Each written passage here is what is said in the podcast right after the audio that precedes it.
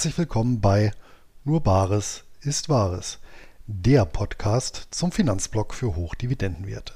Heute mit einer Interviewfolge und zwar habe ich Andreas Martens von Einfach Optionen zu Gast.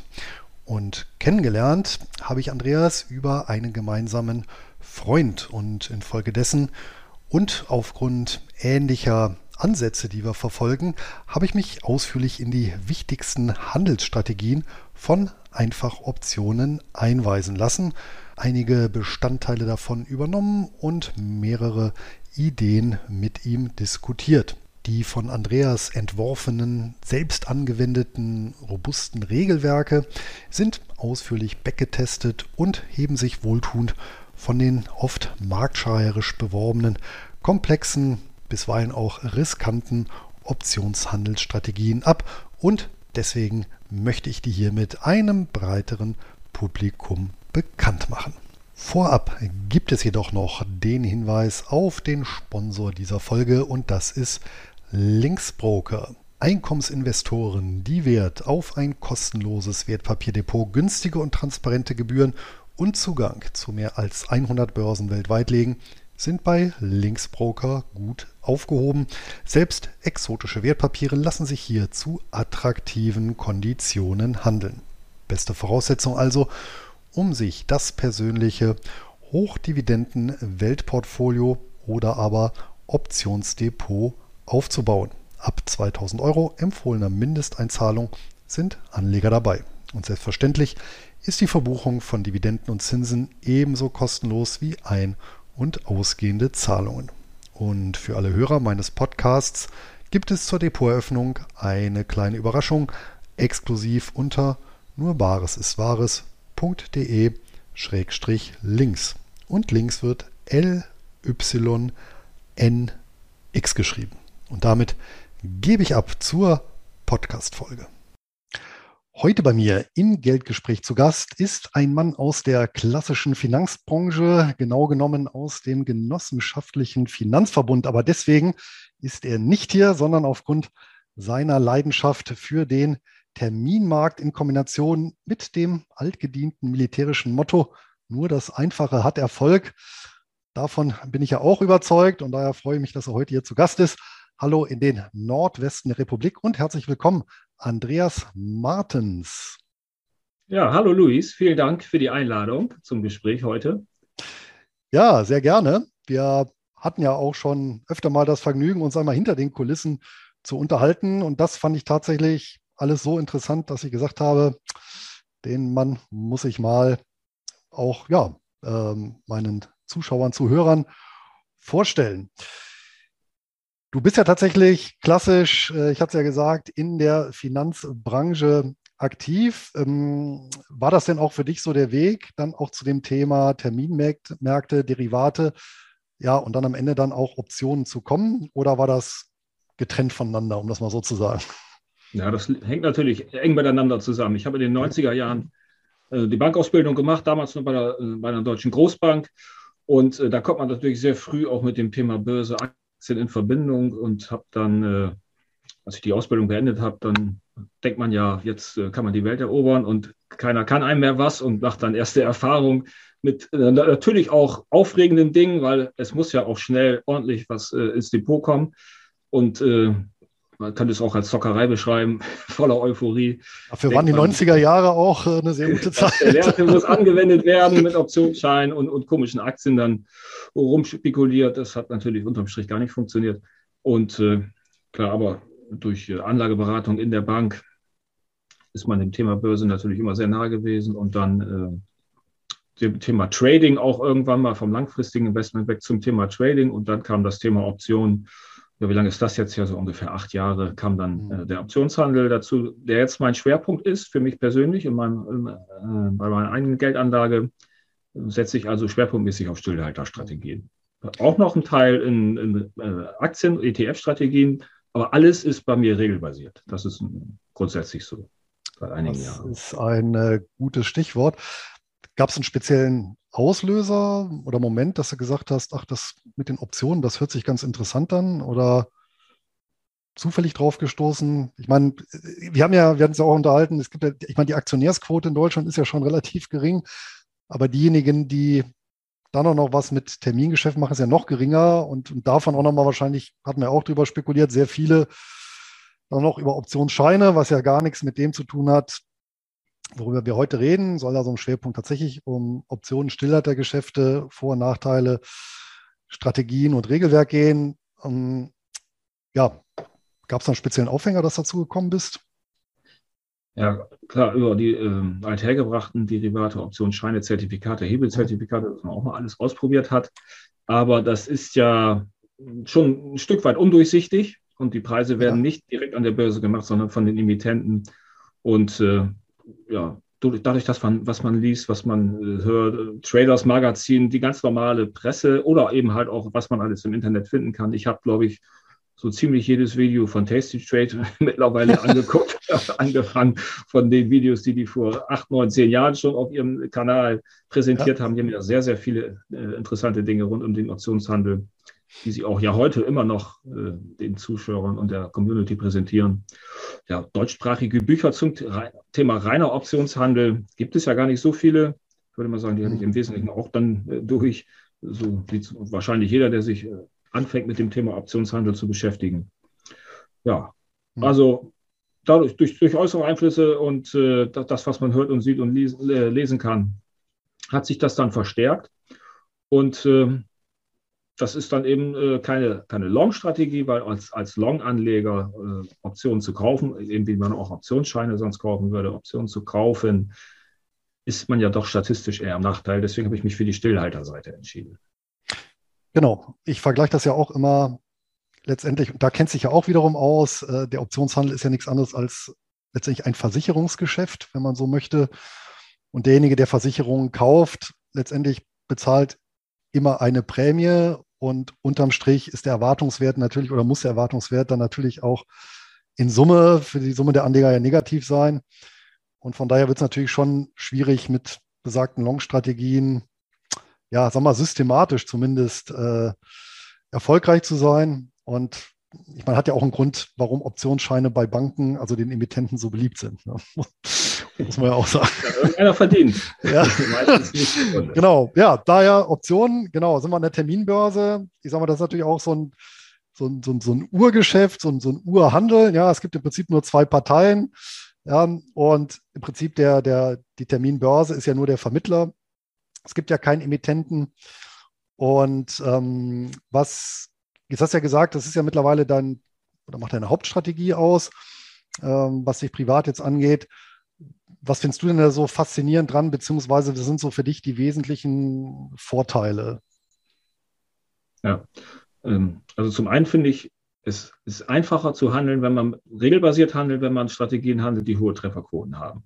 Das ist, und das darf man nie unterschätzen, die Psyche spielt nachher die größte Rolle noch mit in der Umsetzung und auch äh, in der Disziplin, die man braucht und auch es lang, langfristig durchzuhalten. Es macht keinen Sinn, alle zwei Monate von einer Strategie zur anderen zu springen. Am, ganz am Anfang des Optionshandels, als ich alles kennengelernt habe, war ich natürlich auch fasziniert von der Vielfältigkeit der Möglichkeiten was ist, und habe auch diverse Sachen ausprobiert. Butterfly, Iron Condor, Kalender, normale Spreads, normale Puts.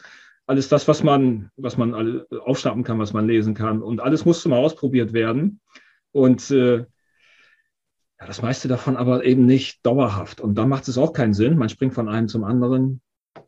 Und am Anfang ist es alles aufregend und schön und viel, man kann viel Neues lernen. Aber das Konto wächst irgendwie nicht. Man investiert viel Zeit, aber das Konto wächst nicht. Und äh, ja, da bin ich dann nach und nach auch hintergekommen, dass es so nicht weitergehen kann. Und ich habe dann also ganz stark die Bestrebung für mich, mich jetzt mal festzulegen auf wenige Strategien. Also ich habe in meinem Depot insgesamt drei Hauptstrategien. Zwei beziehen sich eher auf den Optionsbereich. Eine ist eben, wie gesagt, im ETF, äh, also normale Börse ohne Optionen angesiedelt. Und viel mehr, und das ist meine Erkenntnis daraus, muss man eigentlich auch gar nicht machen. Mhm. Wenn es nachher vier oder maximal fünf Strategien vielleicht sind.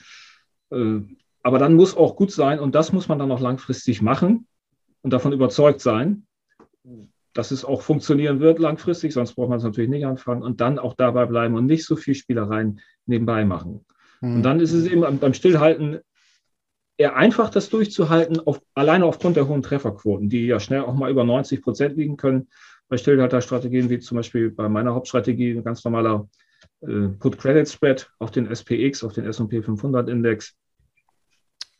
Da kann man mit hohen Trefferquoten arbeiten. Ja. Äh, trotzdem ist natürlich immer noch sehr, sehr, sehr wichtig, das Risiko im Griff zu halten. Also man muss schon sehr diszipliniert sein. Es hört sich immer alles erstmal toll an. Einkommensstrategie, regelmäßiger Cashflow. Es gibt aber auch Minus-Trades, eben bei Trefferquoten von 90, 92 Prozent gibt es auch Minus-Trades und die muss man im Griff halten. Wenn einem das nicht gelingt, dann nützen einem auch die hohen Trefferquoten nichts. Dann wird einem Corona äh, ein riesiges Loch ins Depot reißen, wenn man an der Stelle nicht aufpasst und die Reißleine nicht ja. Oder halt andere singuläre Ereignisse hat man ja jetzt ja auch jüngst. Ja. Ähm, und wer da sicherlich sehr stark gehebelt äh, vorgeht, der kann dann schnell unter Wasser stehen. Bevor wir jetzt nochmal konkret in den Stillhalterbereich reingehen, du hast ja gesagt, du hast selber viel ausprobiert und ich weiß ja auch ähm, mit deinem Kompagnon, ihr habt ja auch sehr viel äh, auch zurückgerechnet und, und ähm, ja eben Berechnungen angestellt ähm, von verschiedenen Strategien. Und ich selber habe ja auch mal so manchmal den Eindruck bei dem einen oder anderen, der so ein bisschen, äh, ja, hier versucht, das Ei des Kolumbus an den Terminmärkten zu finden oder vor allem an den Terminmärkten äh, sprich irgendwie eine Strategie, die durch besondere Kombination möglichst äh, viel Rendite bei möglichst wenig Risiko oder gar keinem Risiko ja, ähm, produziert. Und ähm, ich vermute mal, das wird ja auch eure Erfahrung sein, das ist natürlich zum Scheitern verurteilt irgendwo auch. Ne? Ja, also genau. Es wird oft gesucht, die, die, unter Einkommensstrategien verstehen dann viele, dass ich dass jeden Monat und immer in jeder Marktlage regelmäßig meinen Cashflow erziele. Ja. Das ist mir noch nicht gelungen, wie ich das zusammenstellen kann, dass zum Beispiel auch in Phasen wie jetzt, von Anfang Januar angesehen, der Markt korrigiert 13, 14, 15 Prozent, eben auch mit sehr äh, großen roten Tageskerzen, vier, fünf rote Tageskerzen hatten wir im Januar hintereinander, also ja. sehr starker Watch. Wie ich da, mit welcher Strategie ich da, die auch in anderen Marktphasen dauerhaft funktioniert, dann regelmäßig Cashflow einfahren soll, wenn äh, die Volatilität der WIX dann auch noch springt von 20 auf 35 das weiß ich jetzt nicht. Der Frage, äh, diese Frage ja. habe ich noch keine Antwort gefunden, aber vielleicht habe ich noch nicht äh, intensiv genug gesucht. Äh, das sind ja. auch eher Annahmen, die manche haben, wo ich nicht wüsste, wie man das erfüllen kann. Also ja. es geht alles über die Dauer. Das ist eben kein Sprint, das ist ein Marathon. Und da gibt es mal gute Jahre, da gibt es schlechte Jahre. Letztes Jahr war ein super Jahr für die Strategie, die wir handeln auf den S&P 500 die ist glatt durchgelaufen. 2017 gehört auch zu solch einem Jahr. Corona ist immer noch ein Jahr, wo wir einen Gewinn rausziehen können. Schwieriger sind solche Jahre wie 2018, wo es zwei Einschläge gab. Im Februar 2018 mhm. und im letzten Quartal 2018 nochmal. Wenn der Markt drei Monate fast auch ja, ohne großartige Unterbrechung 20 Prozent korrigiert bis Heiligabend, dann weiß ich nicht, wie man mit Stillhalterstrategien, die ja gewisse Luft haben, aber grundsätzlich ja auch eher bullisch bis neutral aufgestellt sind, einen gewissen Rückgang verkraften am Markt, aber eben auch nicht 20 Prozent innerhalb eines Quartals. Ja. Äh, da kann man dann an der Stelle äh, keine Gewinne mehr generieren, aber auch mit vielen anderen Strategien nicht. Durch, äh, die Spielstrategie ist im Moment sehr populär, halte ich für gefährlich. Gerade wenn man das auch hebelt, und da kann ein Hebel von zwei auch schon sehr gefährlich sein, wenn man sich da auf eine Handvoll Aktien fokussiert und man hat äh, ja, vielleicht drei, vier, vielleicht ja sogar fünf Aktien, äh, die sich dann doch als Rohrkrepierer erweisen. Und wir sehen das ja, die Aktien, die stark gehypt waren in den letzten Monaten, Moderna, Zoom, Peloton, Shopify, die haben alle in, wenn man sich die sechs Monats Performance anguckt, da ist die, der beste von den eben genannten noch Zoom mit minus 62 Prozent. Mhm. Und der schlechteste ist Peloton mit minus 75 Prozent in den letzten sechs Monaten wenn ich auf solche Aktien dann Putz schreibe, mir das einbuchen lasse, da ist nichts mehr mit, mit Call-Prämien, mit Covered Call-Prämien zu kassieren. Die Aktie hängt in meinem Depot. Wenn ich das mal zwei hebel, habe ich gar kein Depot mehr. Weil wenn ich 50.000 habe und mit 100.000 investiere und diese 100.000 sind dann nur noch 40.000 wert aufgrund eines 60-prozentigen Kursverfalls, äh, dann ist mein, ist mein Depot weg. Ja. Habe ich 60.000 Verlust, aber ich hatte nur 50 im Depot. Also das wird der Broker gar nicht mitmachen, dann gibt es den Margin Call, die Position Position werden zwangsliquidiert. Also auch mit so einer Variante kann ich keinen dauerhaften Cashflow durch dick und dünn erzielen. Also es äh, wird immer mal Phasen geben, wo wir genau. ein bisschen auf die Bremse treten müssen. Aber diese Phasen rechtzeitig zu erkennen, ist natürlich dann auch schon äh, ja, nicht ganz unwichtig, um halt mal fest. Genau, halten wir fest, den, den, den Stein der Weisen, äh, den wird es vermutlich nicht geben, auch nicht an den Terminbörsen und sowas wie ein finanzielles Perpetuum mobile, was halt immer funktioniert. Äh, das ist halt ja inkompatibel auch mit der Funktionsweise letztendlich von Börsen, muss man halt auch sagen. Aber wie gesagt, wir können uns unsere konservative, regelbasierte Strategie erarbeiten, die eben langfristig trägt. Und ja, da sind wir auch schon wieder so bei dem Versicherungsvergleich, finde ich, das ist ja auch nicht unähnlich. Ne? Natürlich gibt es hin und wieder große Ereignisse, die so eine Versicherung äh, mal so ein Loch reinreißen, aber trotzdem an dem, ja, lang, an der langfristigen Kontinuität dann auch nichts ändern. Hm, du hast eben schon gesagt, ein wichtiger Punkt ist hier tatsächlich oder gerade an den Terminmärkten die Emotionen im Griff zu haben. Was würdest du denn sagen? Klassische Stillhaltergeschäfte, für welche Investorentypen eignen sich die besonders oder umgekehrt, für welche vielleicht eher nicht? Aus deiner Erfahrung heraus. Ja, gut, also es kommt natürlich darauf an, was man macht. Man, das ist ja sehr, sehr vielfältig. Mhm. Wer Langfristinvestor ist mit einem Aktiendepot beispielsweise oder auch Dividendentitel gerne in seinem Depot hat, der kann ja auch Optionen, einfache Optionsstrategien, die nicht unbedingt sein Risiko im Depot erhöhen, sondern eher seine Rendite verbessern, die kann er nutzen, um äh, sein Aktiendepot aufzubauen. Eine ganz einfache Sache wäre der Cash Secure Put, um seinen Einstandskurs in einer Aktie, die man kaufen möchte, noch zu verbessern. Ja. Und damit erhöht man auch nicht sein Risiko, weil die Aktie ja sowieso kauft. Und also ist das eher eine Risikoreduzierung in dem Bereich, weil man die Chance hat, eine Prämie zu verdienen durch den Verkauf des Puts und dann auch noch die Aktie günstiger in sein Depot zu bekommen, als wenn man sie sofort kaufen. Ja. Auf der anderen Seite für den Langfristinvestor, wenn der noch eine Zusatzrendite erzielen möchte, kann er mit Covered Calls aus seinem Aktienbestand auch noch eine Zusatzrendite einfahren, wenn er weiß, eben, was er da tut und wie es funktioniert. Und da kann man sich noch am schnellsten einlesen. Ansonsten, wer Stillhaltergeschäfte betreiben möchte, etwas komplexere Strategien, der muss schon die Bereitschaft mitbringen, am Anfang viel zu lesen und zu lernen. Und äh, der Besuch eines Seminars, einer Schulung ist da dann für meinen Geschmack auch nicht genug. Man muss nebenher schon viele Stunden zu Hause, man braucht eine verständnisvolle Frau, viele Stunden aufwenden. Ja, gibt ja auch Singles. ja, das ist ein bisschen einfacher an der Stelle. Ja. Äh, weil es ist, das gibt schon jede Menge zu lernen. Und wenn man da gewisse Wissenslücken nicht schließt, dann weiß man, in guten Phasen ist das nicht schlimm, dann läuft alles, alles gut. Die mhm. Trefferquoten äh, tun dann ihr Übriges und das Depot wächst. Aber die Frage ist ja mal, wenn es ruppig wird am Markt, was mache ich dann? Werde ich dann nervös? Dann habe ich vielleicht nicht viel Zeit, Entscheidungen zu treffen, je nachdem, welche Strategien, mit welchen Restlaufzeiten ich wähle. Und äh, mich dann nicht gut vorbereitet habe, muss ich unter Stress und Hektik Entscheidungen treffen und das ist nie gut. Das kann ja. schnell mal nachgehen. Okay. Genau, und dann, ja, wahrscheinlich bezahlt man dann trotzdem das ein oder andere Lehrgeld ähm, und feilt dann in der Zeit so ein bisschen in seinem Regelwerk, bis man dann etwas hat, was, was auf einem passt. Was würdest du denn sagen, was sind denn, jetzt hat man eine dieser Sachen, dieses, äh, ja, äh, diesen Stein der Weisen, den Bekannten, den man versucht zu finden, ist also eine Punkt. Was sind ja sonst bisher so für weitere Falschannahmen oder Illusionen auch so begegnet, so typische ähm, in dem Kontext, wo du sagst, naja, den Zahn würde ich mal jemanden, der jetzt sich überlegt, dort einzusteigen oder die Kenntnisse zu vertiefen, gleich ziehen? Oftmals äh, sind die Renditeerwartungen etwas zu sportlich. also 20, 25 Prozent im Schnitt pro Jahr, das wäre ja schon super. Und wer das langfristig schafft, der hat ja allein durch den Zinseszinseffekt einen riesen Turbo im Depot. Mhm. Vorausgesetzt natürlich, man hält es dann auch konsequent mal durch über einen längeren Zeitraum. Sonst äh, kann da kein Turbo einsetzen, wenn man immer von links nach rechts und wieder zurückspringt. Also hohe Renditeerwartung, zu hohe Renditeerwartung, vielleicht auch angestachelt durch ja, manche Angebote, die man aufschnappen kann hier und da, die dann auch schon recht sportlich sind, wo ich mich dann auch manchmal frage, wie will derjenige das denn tatsächlich, was er hier promotet, darstellen, ohne das Risiko äh, zu stark auszureizen und äh, zu über, den Bogen zu überspannen. Also zu hohe Renditeerwartung. Auf der anderen Seite auch manchmal, wir halten es ja einfach. Äh, mhm. Deswegen heißt ja auch unsere Seite einfach Optionen, weil wir ja. das einfach haben wollen für uns selbst.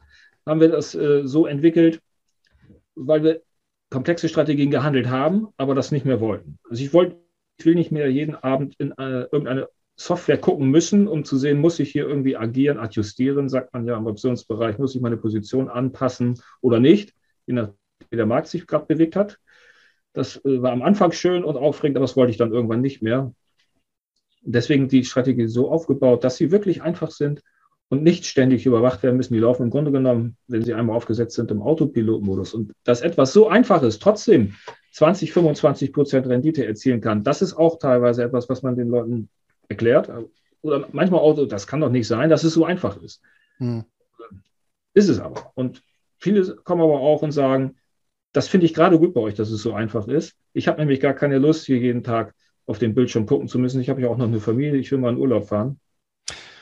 Klar. Die erkennen dann die Vorteile eben auch, wenn man die Komplexität mal zur Seite lässt. Und das muss nicht komplex sein. Das ist eben auch oftmals ein Irrglaube. Je komplexer, desto besser. Stimmt an der Stelle nicht. Das ist ein ganz entscheidender Punkt, weil ich habe auch so den Eindruck, die Tendenz geht ja hin, das Ganze ja, möglichst komplex zu gestalten. Ich meine, da freut sich natürlich der Broker, ne, weil in so einem Iron Condor verdient er natürlich vierfach. Ja, ja. und dann den anderen äh, Tierchen aus dem äh, Optionszoo und jetzt hast du ja gesagt, ihr habt, ihr habt ja auch viel experimentiert. Ähm, und meine These, die kann ich jetzt aber äh, nicht durch handfeste Zahlen untermauern, aber meine Vermutung geht halt dahingehend, dass sich tatsächlich Komplexität unterm Strich nach Kosten nicht lohnt im Vergleich zu nicht komplexen oder Plain Vanilla Strategien. Würdest du dem zustimmen? Also ihr arbeitet ja da ein bisschen mehr mit äh, Testsoftware, wo man eben bestimmte Simulationen fahren kann. Und ähm, würdest du das tendenziell bestätigen oder würdest du sagen, nee, es gibt schon komplexe Strategien, die so gut sind, da könnte man schon tatsächlich ein bisschen mehr reißen, aber die würden dann halt sehr viel mehr Zeit beispielsweise in Anspruch nehmen. Ja, also genau, das ist ja, der Zusammenhang ist natürlich da. Je komplexer, desto zeitaufwendiger. Ich kenne natürlich nicht jede komplexe Strategie der Welt. Klar. Und, äh, aber es ist schon so, wenn wenn ich eine, wenn ich eine Strategie handle, wie du hast es gesagt, Iron Condor besteht aus vier Legs, äh, Put Spread unten, äh, Call Spread oben, das sind vier verschiedene Optionen. Erstmal kostet das Gebühren und wenn ich dann in äh, die Situation komme, dass ich vielleicht adjustieren muss, weil der Markt unruhig wird in die eine oder andere Richtung und beim Iron Condor ist ja sogar noch egal, in welche Richtung er durchstartet. Ja. Ich komme äh, oben in Bedrängnis und auch unten in Bedrängnis, wenn starke Bewegungen in die eine oder andere Seite äh, vonstatten gehen. Und dann muss ich äh, wenn das, das Regelwerk beinhaltet, Adjustierung, Veränderung vornehmen. Wenn aber der Markt, und wir haben das ja jetzt gerade wieder gesehen, wenn er sich schnell nach unten bewegt, dann weiten sich auch die Spreads aus der Option. Das heißt, ich kriege viel schlechtere Ausführungen. Und teilweise, wenn ich mit dem Broker sehr stark falschen möchte, mit dem Market Maker, dann muss ich viel Geduld aufbringen, äh, um meinen Mitpreis äh, dann erzielen zu können. Wenn ich das überhaupt schaffe, das werde ich wahrscheinlich gar nicht schaffen. Und der Markt läuft mir weiter weg und weiter weg. Äh, gerade an Tagen, wo der Markt sehr schnell stark fällt intraday. Äh, und dann bin ich besser aufgestellt, wenn ich nur ein oder zwei Lecks handeln muss ja. und komme schneller aus Positionen raus. Und ja. das ist eindeutig so, dass ich an der Stelle ähm, schon Gebühren sparen kann. Und wer das mal mitgemacht hat, wer in solchen Marktphasen dann versucht zu handeln, der weiß, was da passiert und wie schwierig das teilweise ist, Positionen glattzustellen, zu verändern. Ja, ich meine, jeder, der rollt, oder mal gerollt hat, weiß das ja in entsprechenden Situationen. Das, ne? Ja, und das ist auch, du hast es angesprochen, äh, Back, wir nutzen Backtest-Software, äh, mhm. verschiedene, zwei verschiedene im Schwerpunkt, äh, wo wir dann auch immer quer checken, was sagt die eine, was sagt die andere, ist das alles plausibel. Äh, auch das ist so ein Irrglaube, du hast es nochmal zum Thema Irrglaube. Diese, manche Leute sind sehr Backtest-gläubig ja. und wollen das sehen im Detail, das ist auch alles in Ordnung, aber äh, es ist trotzdem nur eine Annäherung an die Wahrheit weil wir eben nicht mit Slippage rechnen im Backtest. Äh, klar kann man das mit einplanen, aber äh, eben, gerade in wilden Marktphasen ist sie noch größer. Wir wissen nicht, zu welchen Kursen wir tatsächlich gefüllt werden, wenn wir, eine, äh, wenn wir Kauf oder Verkauf durchführen wollen. Das alles kann man nicht, nicht umfassend im Backtest mit berücksichtigen. Deswegen ist äh, das okay, einen Backtest zu machen, auf jeden Fall, damit man weiß, hat etwas grob überhaupt funktioniert in der Vergangenheit. Denn wenn das schon nicht stattgefunden hat, kann ich den Gedanken ja direkt wieder verwerfen. Ja. Ist, ja nicht, ist ja nichts handeln, was in der Vergangenheit nicht funktioniert hat, in der Hoffnung, dass es ab morgen funktioniert. aber er, er, er ist ja, funktioniert hat. Ja, aber er ist ja, beim Backtest ist ja eher die, die, das umgekehrte die Gefahr, ne? dass etwas, was in der Vergangenheit funktioniert ist, plötzlich nicht mehr funktioniert. Also die auch Gefahr, das, ne? das, ja. das, geht ja auch. Dann läuft man da rein ähm, und versteht dann auch erstmal nicht, warum. Ne? Also klar, also Backtest bin ich auch äh, eben allein aufgrund der statistisch-mathematischen Grenzen, die ja, Backtests ermöglichen. Also Backtest heißt eben eine Handelsstrategie mit historischen Daten simulieren und ja, hat eben gewisse Erkenntnisgrenzen, muss man auch ganz klar sagen. Und, ja, und es äh, wird auch viel Blödsinn damit gemacht, an manchen, auch von der Fachpresse. Ich habe schon ja. den einen oder anderen Artikel, ich will mal die Zeitung nicht nennen, die erscheint wöchentlich, die Börsenzeitung, äh, wo auch immer mal regelbasierte Strategien, einfache, simple Aktienstrategien, nicht mit Optionen äh, vorgestellt werden oder, oder äh, Index-ETF-Strategien, die ein oder andere nachgerechnet und es war dann doch völlig haltlos, was da dargestellt wurde. Es funktioniert nicht. Es funktionierte nur in dem exakt dargestellten Zeitraum, den der Autor gewählt hat. Und hat man das zehn Jahre weiter zurückgetestet, hat es komplett andere Ergebnisse, die schlechter waren als Buy and Hold, äh, gebracht. Also man muss sehr genau hingucken und nicht einfach nur, ach, der Backtest, die Kapitalkurve sieht gut aus, das mache ich jetzt, das muss ja gut sein. Ja, da, da fällt mir das berühmte, Beispiel, das, das berühmte Beispiel von einem äh, Professor in den USA, der mal nach Korrelation einfach gesucht hat und hat sich festgestellt hat, dass der Butterpreis in Bangladesch zwischen, ich weiß nicht, was es war, 1985 und 95 äh, ganz eng mit dem Dow Jones Index korreliert war, ja, aber eben nur im Zeitraum, ja. Und das ist ein, einfach ein schönes Beispiel eben, wie, ja, wie gefährlich es halt, oder wie schnell man dann so eine Falle tappen kann, ne? weil das dann eben so ein Pseudo, ähm, ja, ähm, eine Pseudo-Kausalität äh, ja dann einfach unterstellt wird, die dann vielleicht nicht vorhanden ist, sondern das ist eben eine temporäre Korrelation. Und äh, ja, und dann kommen natürlich noch wahrscheinlich im Aktienbereich noch mehr äh, potenzielle Fehlerquellen dazu, wie beispielsweise, dass eben ja früher eben bestimmte Aktien handelbar waren, die es heute nicht mehr gibt, aber heute manche handelbar sind, die eben früher nicht da waren. Ähm, das kann ich ja gar nicht simulieren. Also ne, das, weil es ja einfach, da ist ja die Zeitstabilität gar nicht gegeben. Also das ist klar. Aber im Optionsbereich Ne, wenn ich natürlich sowas nehme wie den S&P 500, dann ist das vermutlich noch ein bisschen aussagekräftiger als im Aktienbereich. Ja, aber es fängt schon damit an, äh, viele Backtests im Optionsbereich werden, weil es einfacher ist, auch die Daten sich zu beschaffen, mit End-of-Day-Daten gemacht. Hm. Und äh, das ist auch erstmal schön und gut, gibt einen Anhaltspunkt, aber es berücksichtigt nicht, was intraday passiert ist an dem Handelstag. Und oh, wenn ich sage, ich äh, verlasse den Markt, wenn die Position so und so weit gegen mich läuft, das aber nur mit End-of-Day-Daten checke, dann werden manche Intraday-Ausstopper, die zum Verlust geführt hätten, die werden gar nicht mit abgegriffen, weil möglicherweise der Markt Intraday-Reversal hingelegt hat und äh, freundlich schließt, obwohl er zwischenzeitlich äh, im Handelsverlauf 2% im Minus war. Meine Position hätte ich eigentlich Intraday im Verlust schließen müssen. End of Day stand sie aber nochmal wieder gut da. Das berücksichtigt ein Kurs, äh, Backtest nicht mit End of Day Daten. Also wir gehen da auch kritisch mit um. Wir, das ist nicht hier unsere Bibel und äh, wir stellen das nicht in den Vordergrund und das erwähnen wir auch in unseren Schulungen, dass man mit Backtest vorsichtig sein muss. Auch mit unserem Backtest, den wir den Leuten zeigen. Das äh, sprechen wir aber offen an. Ja, das äh, ist auch sehr löblich. ja, gehen wir mal so ein bisschen in, äh, in Medias Res. Jetzt hatten wir ja schon gesagt, ja, Stillhalterstrategie natürlich mit dem Ziel, langfristig ein entsprechendes äh, Einkommen zu generieren, logischerweise durch den äh, unterm Strich eben Verkauf ähm, von Optionen. Und hier ähm, letztendlich verfolgt ihr ja auch eine sehr konservative Strategie. Ne? Also ihr setzt ja weder einen großartigen Hebel an, noch äh, auf irgendwelche ja, Modeaktien, sondern im Prinzip ganz konservativ auf Indizes, also direkt Indexoptionen oder aber, äh, was ja auch möglich ist, ähm, breit angelegte ETFs, wie den S&P 500 ETF, ist ja der SPY, ist ja meines, manchmal auch der größte überhaupt oder der ähm, kapitalstärkste ETF überhaupt und hm. entsprechend liquide gehandelt. Und das ist ja weitestgehend die Basis, richtig?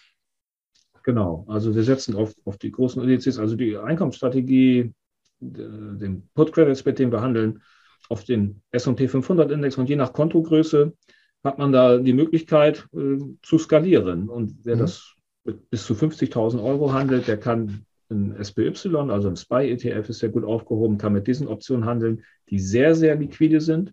Ja. Und das ist äh, auch wichtig, dass man einen Markt nimmt, der liquide ist, dass man geringe Spreads hat, geringe äh, Bid-Ask-Spannen, um da schon mal Geld zu sparen im Ein- und Ausstieg. Und das erreicht man mit dem SPY-ETF auf jeden Fall, aber auch SPX Optionen sind sehr liquide, wenn also für größere Konten SPX, also Optionen auf den S&P 500 Index, ja. äh, für dann etwas größere Konten. Dann gibt es noch die Zwischengrößen, die genauso machbar wären. Äh, der ES, also die Future-Optionen, die äh, mit Faktor 50 bewertet werden, der SPX-Option ja mit Faktor 100. Dann gibt es noch den MES, also den äh, Microfuture, noch ein bisschen kleiner als der ES, damit Faktor 5. Also man hat schon ja, eine Menge an, wenn man die S&P handeln möchte mit Optionen oder Optionsstrategien. Alleine diese vier Underlyings mit einem anständigen Optionsmarkt, den man gut handeln kann und auf seine Kontogröße dann skalieren kann. Ja, Russell oder ja. Äh, Option oder EWM als ETF wären auch noch denkbar. Und dann ist aber auch für uns auch erstmal Schluss. Das sind die liquidesten Märkte, würde ich mal sagen, jetzt mal von Rohstoffen abgesehen. In dem Bereich bewegen wir uns selber gar nicht. Mhm. Aber es ist schon wichtig, auf Liquidität zu achten. Wenn man Optionen auf Einzelaktien handeln möchte, ähm, würde ich auch bevorzugen, natürlich immer enge Bid-Ask-Spann. Da fallen schon viele Aktien raus und dann möglichst auch viele Fälligkeiten. Also Optionen, äh, Aktien mit Weekly-Option wäre auch schon ein wichtiges Entscheidungskriterium, gerade wenn man das Ganze etwas flexibler gestalten möchte, wenn man auch mal rollen möchte, wenn man unter Druck gerät, ist es umso besser, wenn man auch mehrere Fälligkeiten zur Verfügung hat und nicht nur monatliche Fälligkeiten. Dann ist man flexibler ja. in der Gestaltung. Nun ist ja der große Vorteil, ich nehme an, das ist ja auch der Grund, warum ihr auf Indizes oder ETFs zurückgreift, dass ich hier analog zum ich sag mal, normalen Aktien- oder Wertpapierhandel ähm, das Einzelwertrisiko ja ausschalte. Ich habe eben nicht das Thema, ich muss mich nicht mit dem Unternehmen auseinandersetzen.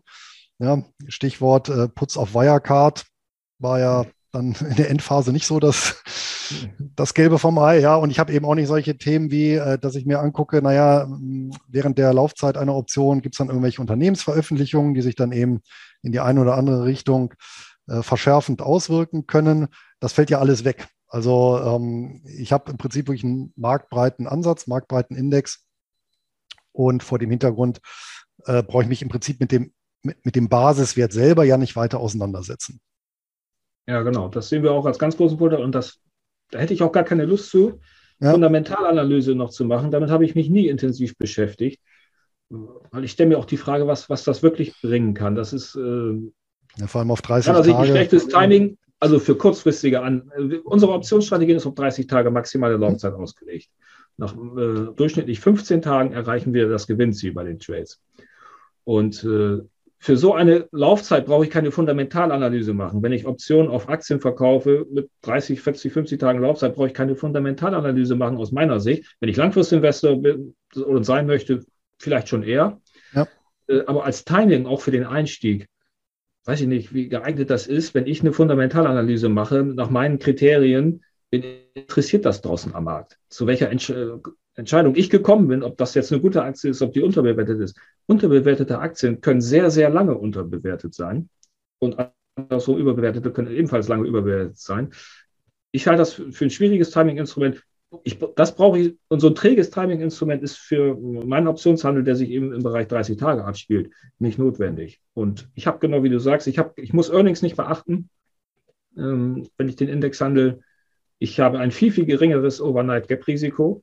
Darf man auch nicht unterschätzen. Bei manchen Einzelaktien kommt eine Übernahme über Nacht und der Kurs springt 20 Prozent in die falsche Richtung.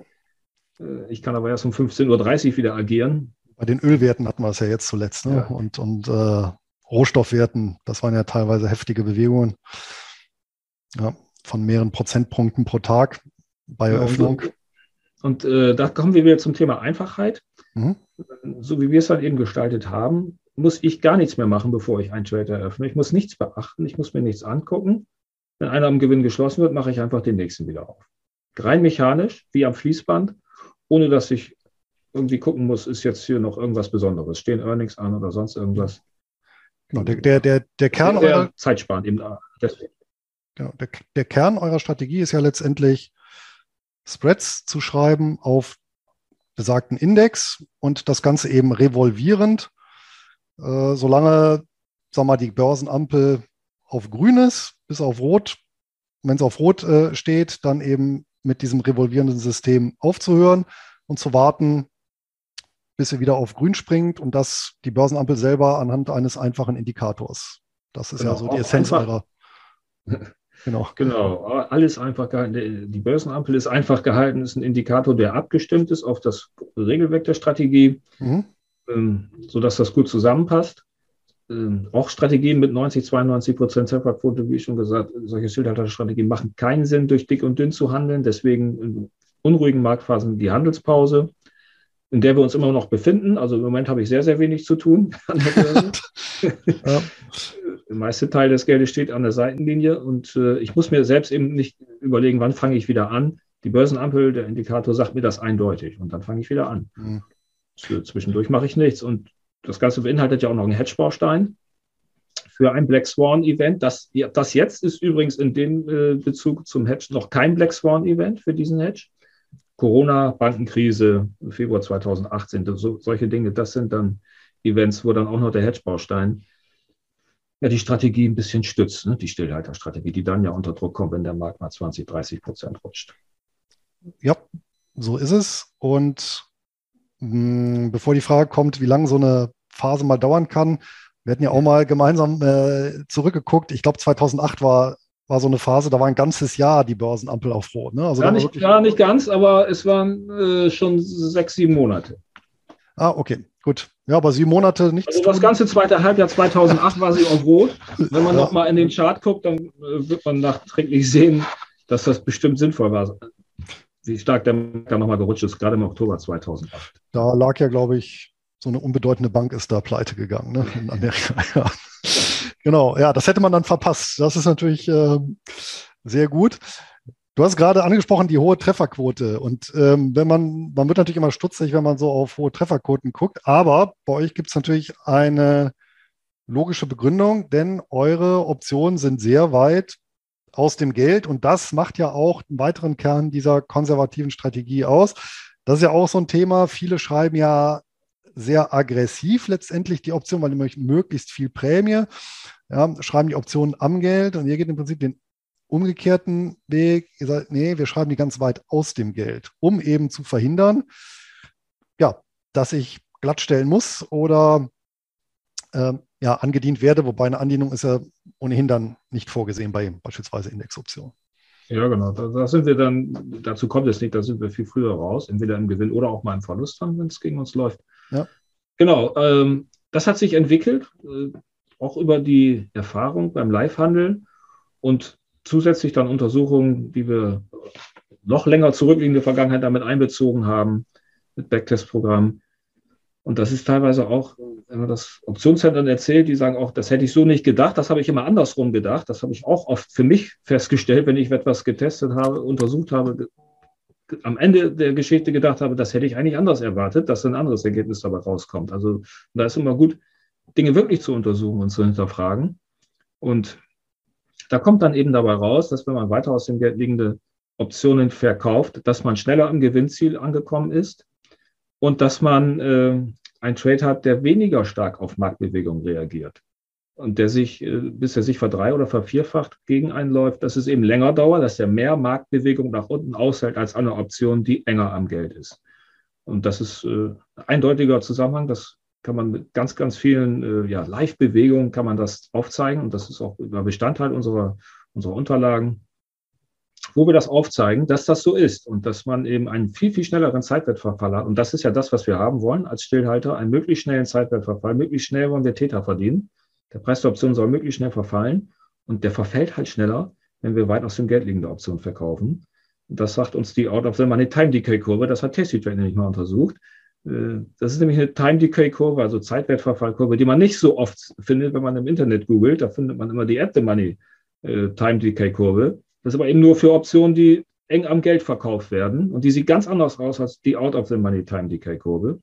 Und wir haben uns für die entschieden, die uns schneller zum Ziel führt, schneller in den Gewinn führt, den einzelnen Trade. Das ist nämlich die Out of the Money Time Decay Kurve. Deswegen niedrige Deltas sind eher das, was wir machen wollen. Und wir kriegen trotzdem die Prämie, die wir anstreben und haben trotzdem eine Margenbelastung, die um die 50 Prozent dann liegt im Konto. Ohne, also übertreiben zu müssen, kommen wir auf die Prämie, die wir haben wollen. Da müssen wir gar nicht so eng ans Geld gehen. Ja, das war tatsächlich auch etwas sehr Interessantes. Das war mir vorher auch gar nicht so bewusst, weil es eben tatsächlich nie so thematisiert wird. Natürlich im Nachhinein aus der Logik heraus ist natürlich klar, ja, wenn ich eine Versicherung habe, die sehr, sehr selten oder sehr selten greift, ja, ähm, dann ja, ist diese Versicherung natürlich, verliert die natürlich auch in dem Sinne schnell am Wert, äh, wenn, weil schneller klar wird, dass das Ereignis in der Zeit nicht eintritt als eine Versicherung, die häufiger greift. Ne? Und von daher, ähm, ja, ist, ist, ja häufig so im Leben, dass man manche Entdeckungen macht und sich dann erst im Nachhinein überlegt, ja, stimmt ja eigentlich, ist ja eigentlich auch, folgt ja auch einer gewissen Logik heraus. Ne? Also wir zeigen das ja einfache Untersuchung, wenn man eine 30 äh, DTE-Option verkaufen, Short Put am äh, Delta 30 beispielsweise oder eine am Delta 10 mhm. Äh, und der Markt bewegt sich im Grunde genommen gar nicht in der Zeit, dann sehen wir, dass nach der Hälfte der Laufzeit, ungefähr 14, 15 Tagen, die Delta 10 Option nur noch 22 bis 25 Prozent Restwert hat. 75 Prozent der Prämie konnten wir schon verdienen. Aber die Delta 30 Option hat noch 40 bis 50 Prozent Restwert. Äh, und, äh, obwohl in derselben Zeit beide Optionen gehalten wurden. Also dieser Unterschied, der ist schon sehr eklatant und auf Dauer und auf äh, längere Sicht bringt das wieder ein paar. Es funktionieren beide Strategien langfristig gesehen, aber die eine funktioniert eben noch ein bisschen besser als die andere. Und mhm. so hat sich das dann ergeben. So ist das Regelwerk Stück für Stück entstanden aus Untersuchungen der Vergangenheit, aber auch eben das, was wir live gesehen haben. Wir haben nicht direkt vor drei Jahren angefangen mit dem Regelwerk, so wie wir es heute haben. Das, ist, das wäre ja ein Glückstreffer gewesen. Das hätte mich auch gewundert. das hat sich entwickelt eben, ne? durch das, was wir erlebt haben und unter untersucht haben daraufhin.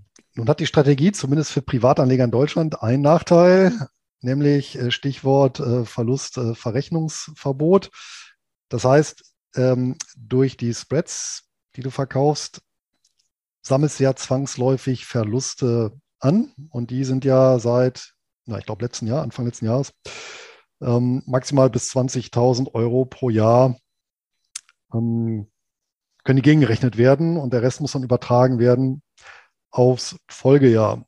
Hm, habt ihr da so einen Erfahrungswert?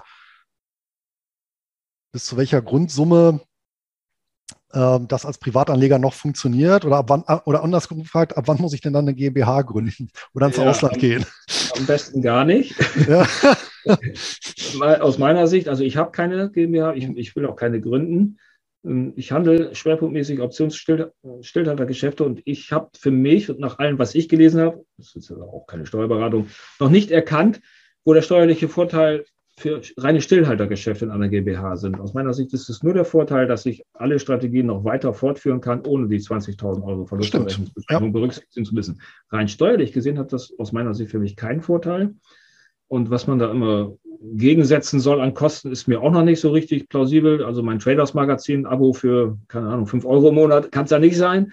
Äh, und äh, ein bisschen Arbeitszimmer oder so. Aber äh, also wir wollen keine GmbH gründen. Wir haben Strategien, die wir handeln, so umgestellt, im Laufe des letzten Jahres, Anfang des letzten Jahres, dass wir das auch gar nicht machen müssen. Und das ist auch wieder ein Irrglaube, den man oftmals liest, auch im Forum.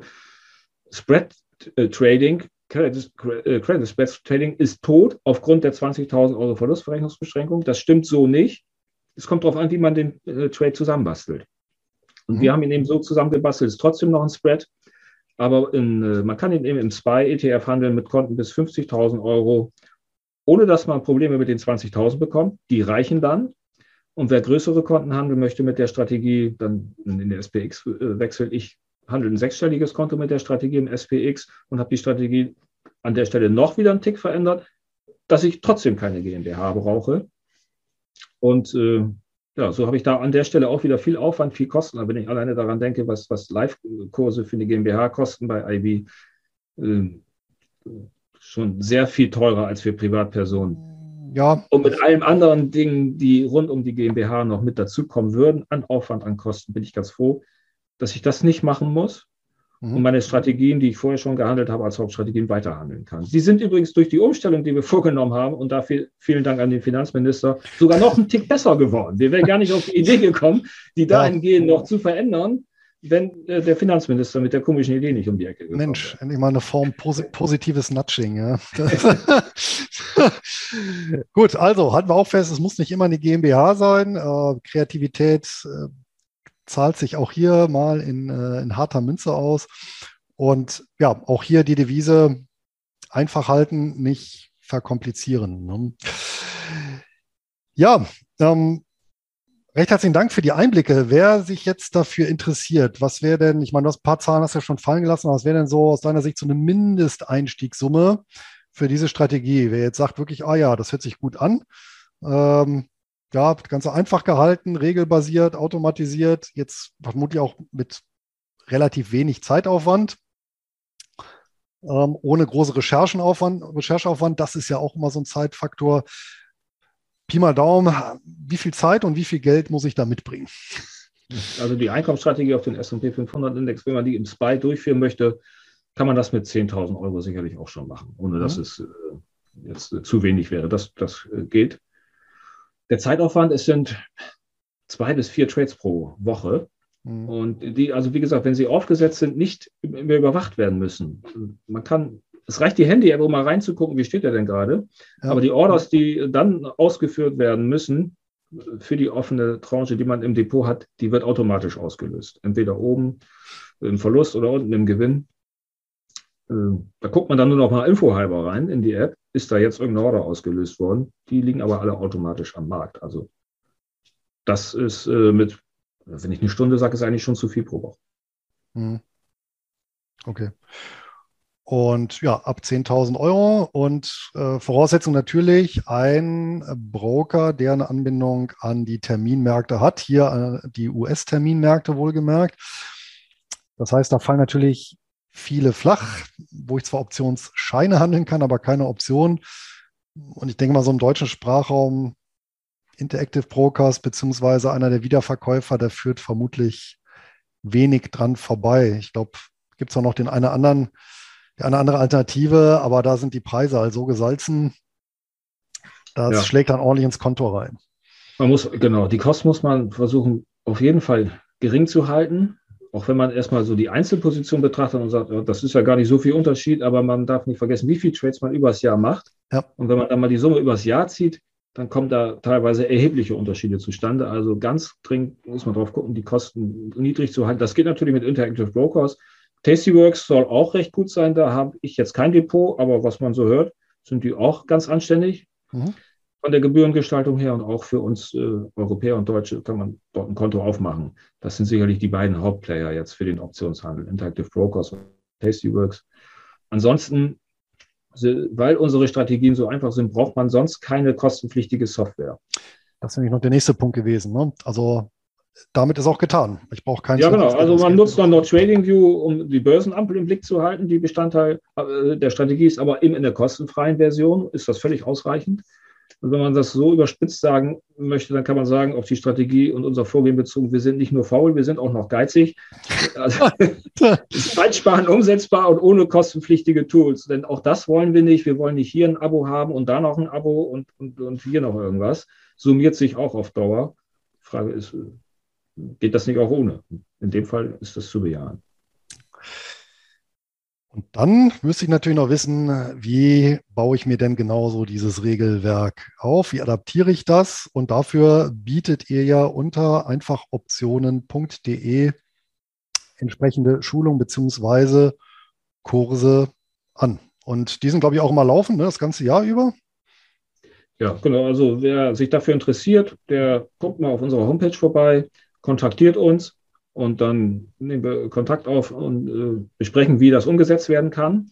Wer auch äh, das nicht nur lesen möchte, sondern auch äh, ein Bild vom Schrift, also als Video sehen möchte, kann auf unserem YouTube-Kanal vorbeigucken. Da sind auch Kurzvideos zu unseren äh, Hauptstrategien. Ja. Kann man da auch noch ein bisschen was drumherum erfahren und sich dann gerne an uns wenden. Genau. Ich kenne ja eure Inhalte, äh, zumindest teilweise, und kann das auf jeden Fall wärmstens empfehlen. Allein zur Erweiterung des äh, finanziellen Bildungshorizontes. Ob man das dann jetzt selber für sich umsetzt oder teilweise umsetzt, das ist jetzt, sagen wir hingestellt, aber allein als, äh, ja, da ist auch der ein oder andere Aha-Moment und von daher, ja, kann ich da guten Gewissens äh, eure Dienstleistung da empfehlen und alle Informationen dazu finden sich natürlich auch nochmal im Blogbeitrag und in den Notizen hier zum Video beziehungsweise zur Podcast-Folge.